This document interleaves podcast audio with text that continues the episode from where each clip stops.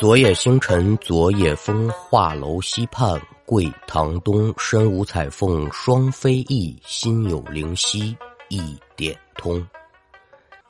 那要听书，您往上世纪六十年代末，四川省凉山地区东北部的大渡河岸来看。说这一年深秋，有这么一天，有打河岸边呢走过来七个人，五个男的，两个女的，人不老少的。说这几个人都是谁呢？书中代言呢，为首的这两个人，左边这个呢是个中年汉子，姓乔，附近的一个村民，身边跟这一位姓李，是当地铁路建管局工程勘察组的组长。身后这几位可就不用多介绍了，准就是组内的组员了呗。今天来到这儿干嘛来的呢？为了一件事儿。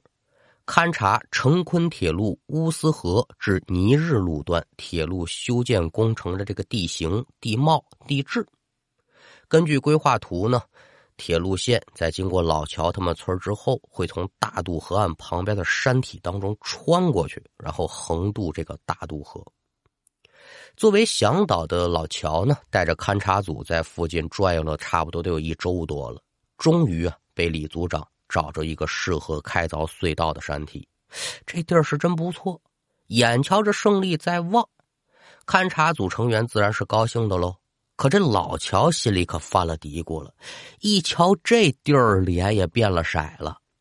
李组长自然是久经职场，懂得察言观色，瞧出自己这兄弟不老对劲的了，可就把人拉到一边了。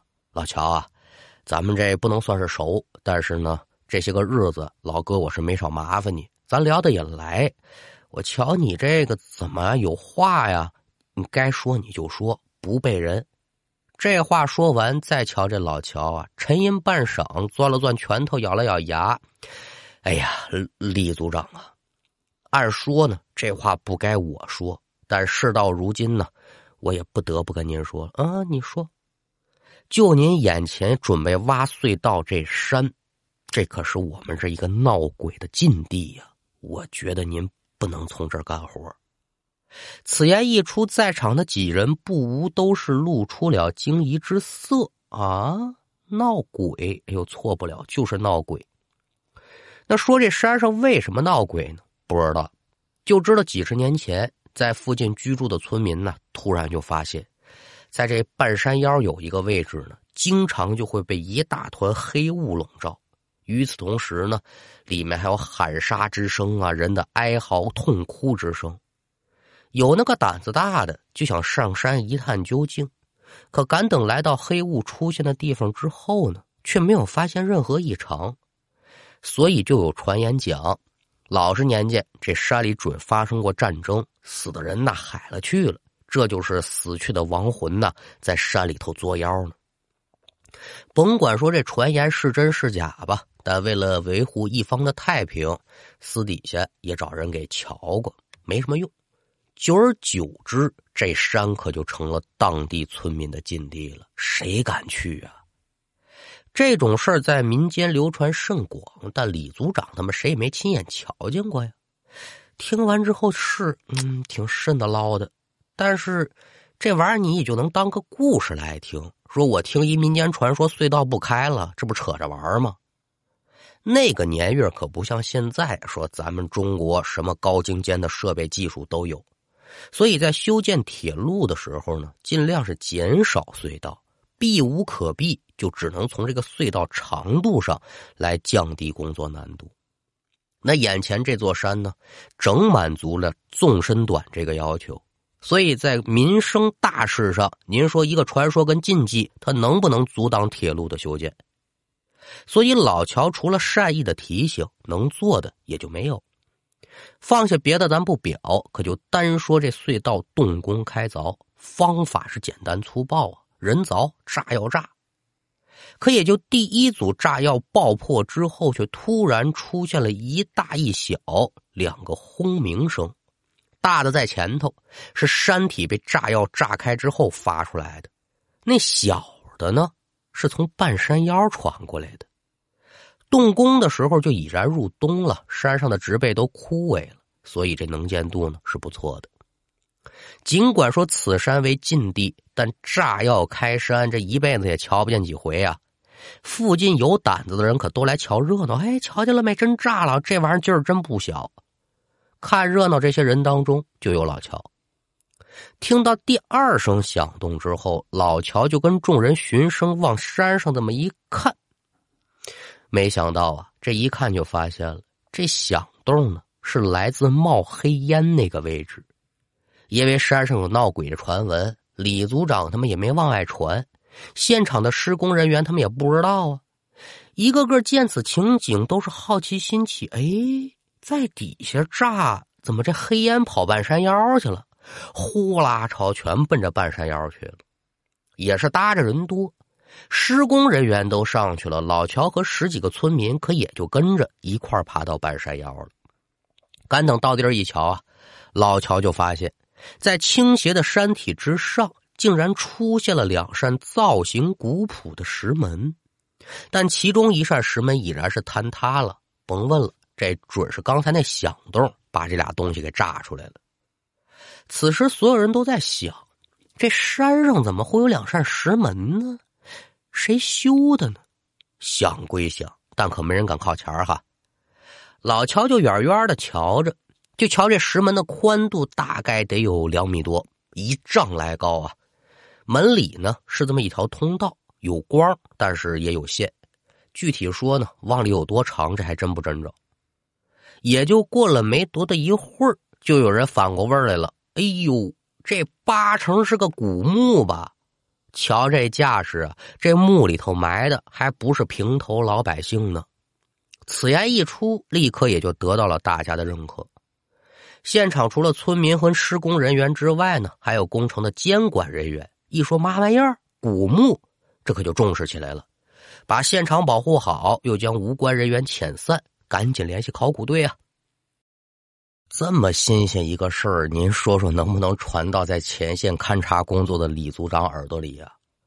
同事马上把信儿就送过来了，说：“组长啊，发现一古墓，嚯，古墓有点意思。”这也是放下了手头的工作，来到了现场，就准备上这古墓里瞧瞧去。毕竟这地儿是我选的，心里多多少少呢有那么点满足感的意味在吧？李组长到达现场之后，距离发现这石门已然过去一天了。考古队还没到，他也不好擅自进去。这边只好找老乔，又聊了聊这个石门发现的经过。在家中借宿一宵之后，转过天来，可就接到考古队进山的消息了。跟考古队一碰面，哎，李组长把自己这诉求一说，我想进去搂一眼去。啊，同是吃官家饭，还费什么口舌呀？进去啊，别乱走，跟着进去瞧瞧吧。那有书则长，无书则短。待众人等把所需应用之物准备妥当之后，穿过石门，沿甬道，可就往里走。旁人不提，咱就单说这李组长。自打进入这甬道之后，第一感觉就是阴冷阴冷的，而且提鼻子一闻呢，嗯，一股腥臭之气。借着手电光朝四下里这么一打量啊，李组长就发现了，在甬道两侧的石壁上有不老少那个奇怪的字跟符号，看着就有点像是道教当中常用的那个符箓的那个感觉。这不免让这个李组长就有点好奇了：这古墓里会有嘛玩意儿呢？再回忆起老乔之前给自己讲过那个传闻，哎呦，难不成黑雾和那个怪声儿？跟这古墓有关系啊！带着这样的疑问，这李组长可就跟着考古队往里头走。沿途之上，当然的喽，也有那个队员呢离队去研究石壁上的这些个东西啊，进行科考工作。又朝里走了约么十几米，眼到之处，顿时可得说是豁然开朗。李组长就发现了，他们已然是离开这甬道了，置身在一个石室当中。整个石室呢，除了这个甬道之外呢，其他三面都是封闭的。为什么说是石室不是墓室？因为整个石室当中没棺材，也没陪葬品，也就是说，这不是埋死人的地儿。正当李组长纳闷这到底是个什么所在呀，石室之中突然传来一声惊叫，吓得李组长不由得是机灵灵打了一冷战。举着手电朝惊叫方向一瞧，李组长也是不禁发出了惊呼啊！怎么呢？只见呢，在队员所站的角落里，竟然站着这么一个两米左右、面目狰狞、浑身漆黑的人。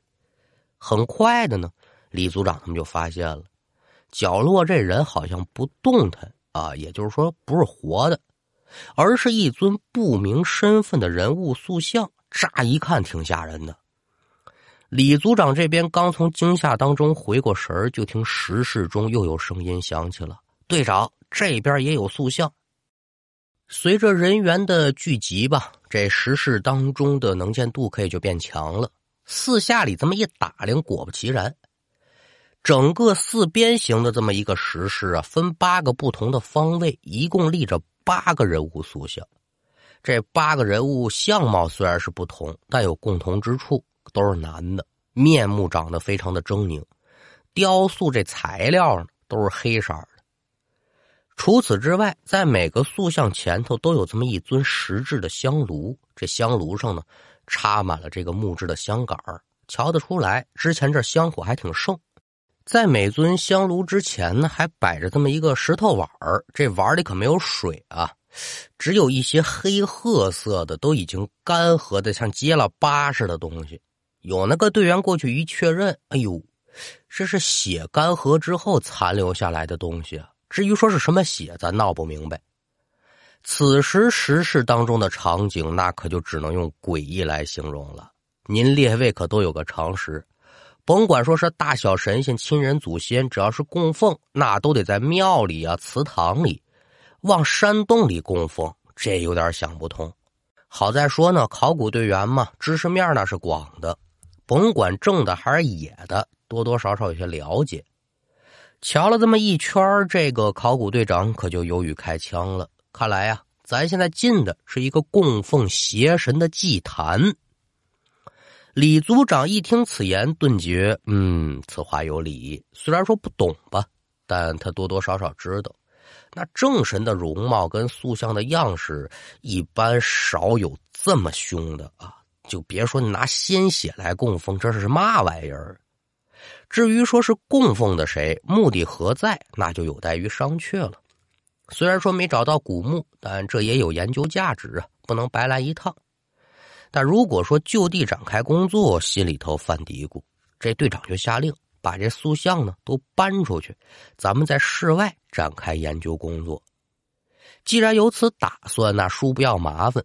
这边沟通好之后，施工方很快就为考古队增援人手，开始对这石室内的石像呢进行转移。刚开始的时候一切还正常，可赶等搬到最后一尊的时候，怪事来了。怎么呢？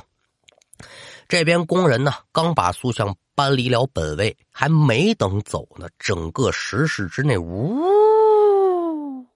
阴风四起，也不知从哪儿冒出来那么老多的黑雾。好家伙，瞬时之间，整个石室可就给笼罩起来了。紧跟着呢，石室当中可就传出阵阵喊杀之声和人的痛苦哀嚎。一见此情此景，石室里的人是哪里敢多待呀？连滚带爬，可就逃出了石室。而石室里的黑雾跟这个惨嚎之声呢，也随着他们的逃出，紧接着就追出来了。一时之间，整个半山腰是惊呼声不断，大呼闹鬼。不多时，大家伙可以就逃得没影子了。在这之后的几天呢，也没人敢上山了。就在众人害怕而无计可施的时候，老乔的村子里头啊，突然来了这么一位老者。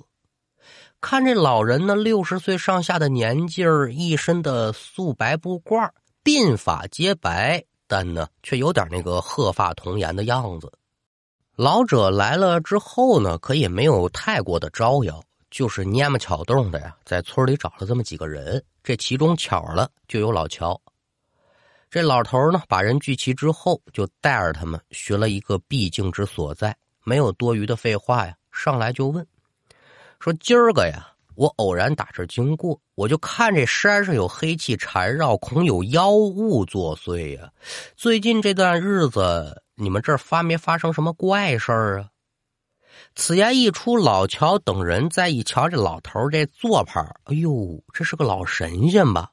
心中可就不由得有了一丝敬意。还是那句话，咱说书，咱得讲理。自打那天塑像被搬出来之后，笼罩在半山腰那股黑雾跟声音，也就过了几个小时，他就不见了。这几天可没出现过。老头今天刚到这儿来，哎，他能瞧出这山上有黑气缭绕，这不一般。怎么个情况啊？赶紧跟人家说说吧。呃，是这么这么这么回事您老人家听懂了吗？哦，明白了。老头往这个半山腰一瞧，那既然如此的话，各位敢不敢跟着我再上山去一趟啊？我的妈美，老先生啊，您饶了我们吧，这山我们不敢上。老头微微一笑，放心，既然叫你们上去呢，我肯定保你们周全。这事儿要想解决，光靠我一个人他还不灵，得需要你们几个呀出膀子力气。一瞧这老头的表情跟这语气，不像是夸大其词，也是为了自己日后能有个安生的日子吧。老乔几个人可就把这差事给应下来了，胆子多大呀！转过天来，天将向晚，老头呢派人确定，瞧瞧这施工队停工了没有？一看都停工了，带着老乔他们拿着麻绳、木棍这些东西，可就上了山了。到地儿之后呢，老者先是围着放在石门外的塑像看了一圈，接着呢就把老乔几个人叫到身边了。你们现在进去，把洞里那塑像给我搬出来。放心，别害怕，有嘛情况，一切有我。说来也奇怪，自打上山之后，几个人这心里那是出奇的平静啊。听到老者让自己搬塑像，哎，嘣儿都没打，抬脚就往里走。不大一会儿呢，可就把这塑像给请出来了。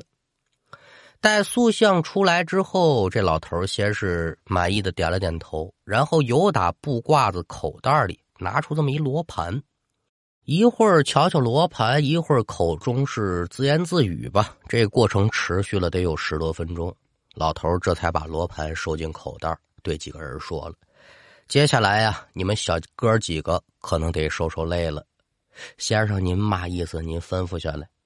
这些个雕塑可不能再回本位了，所以呢，得需要你们按照我的要求，把他们葬埋在这山上，这事儿才能了了。至于说这其中的缘由啊，等事情结束之后，我慢慢的呢跟你们讲。不是这这听说是古董，那能成吗？啊，古董不能埋吗？它从哪儿来的？从地底下来，那就对了。行，听您的。这边老乔几个人把这差事应下，咱叔要简言。几天之后的时间吧，一到天刚帮黑老乔几个人就跟这老头哎，把这塑像呢一个个在山中的不同位置给他埋下去。老乔他们在山上忙活，山下那也不闲着呀，隧道该挖挖，毕竟工期有着管着呢。只是山上那些雕塑啊，跟怪异的现象，这上头一直是没有给一个明确的指示，没人敢上山，所以老乔这边的举动呢，也没人发现。放下这个隧道施工，咱还得接着说这老乔这边将八尊塑像一一埋好休息之余，从老者的口中可就知道其中的原委了。怎么回事呢？咱得说说这八尊塑像，好家伙！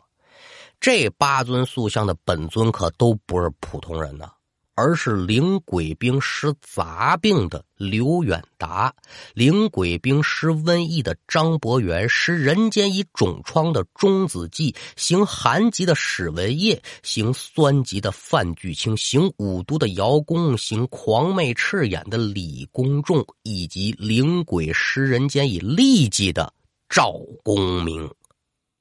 说到这儿，学徒我必须得给您提一嘴了。咱这书里头啊，说这赵公明跟神话传说里这赵公明呢，是不是一个人？是一个人，俩身份啊。这八位合称叫八部鬼帅啊。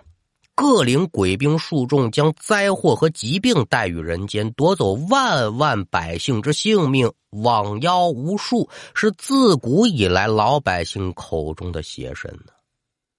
也不知是哪一年哪一日，有邪教徒众将他们供奉于此，以求给世间带来灾祸。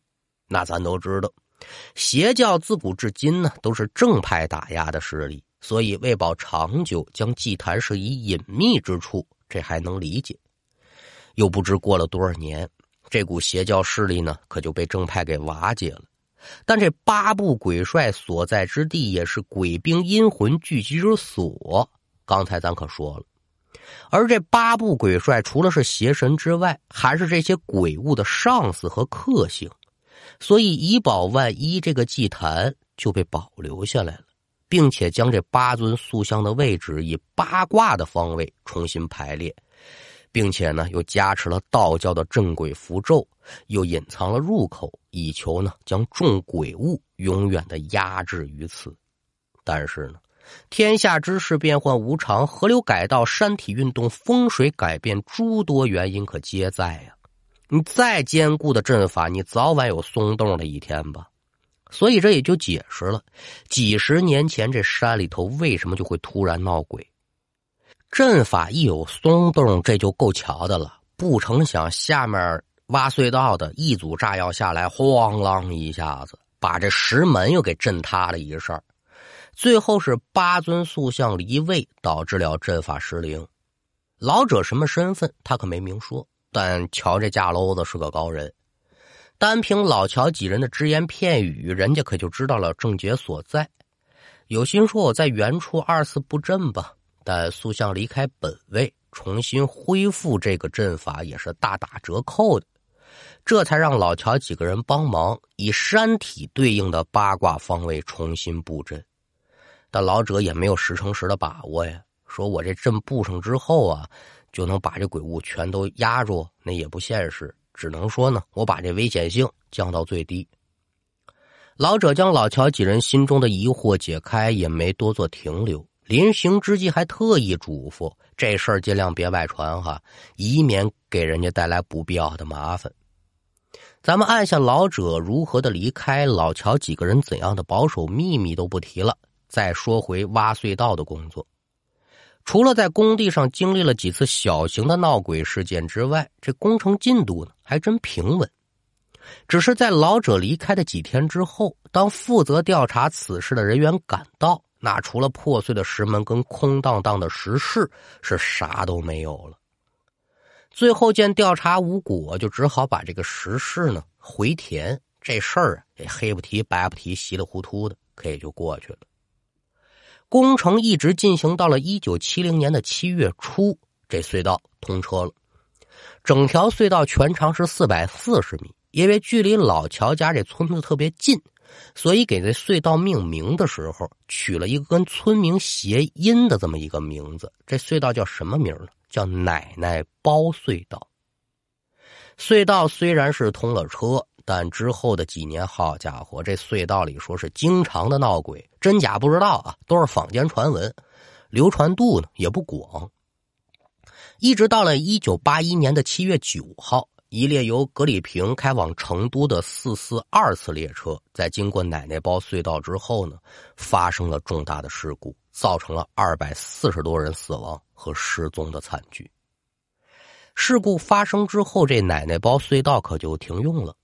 也正是因为这起事故，奶奶包隧道闹鬼的传闻可就再次嚷嚷动了，吸引了很多猎奇者前往探秘，倒要瞧瞧怎么回事不少人在隧道里还真就遇到了灵异现象，还有人亲眼看过隧道里有百鬼横行的场面，其恐怖程度令观者惊心，是闻者啧舌呀。您说，你说怎么这么热闹？你瞧见过？嗯，没有，我不敢。那现在这奶奶包隧道怎么样了呢？完全废弃了。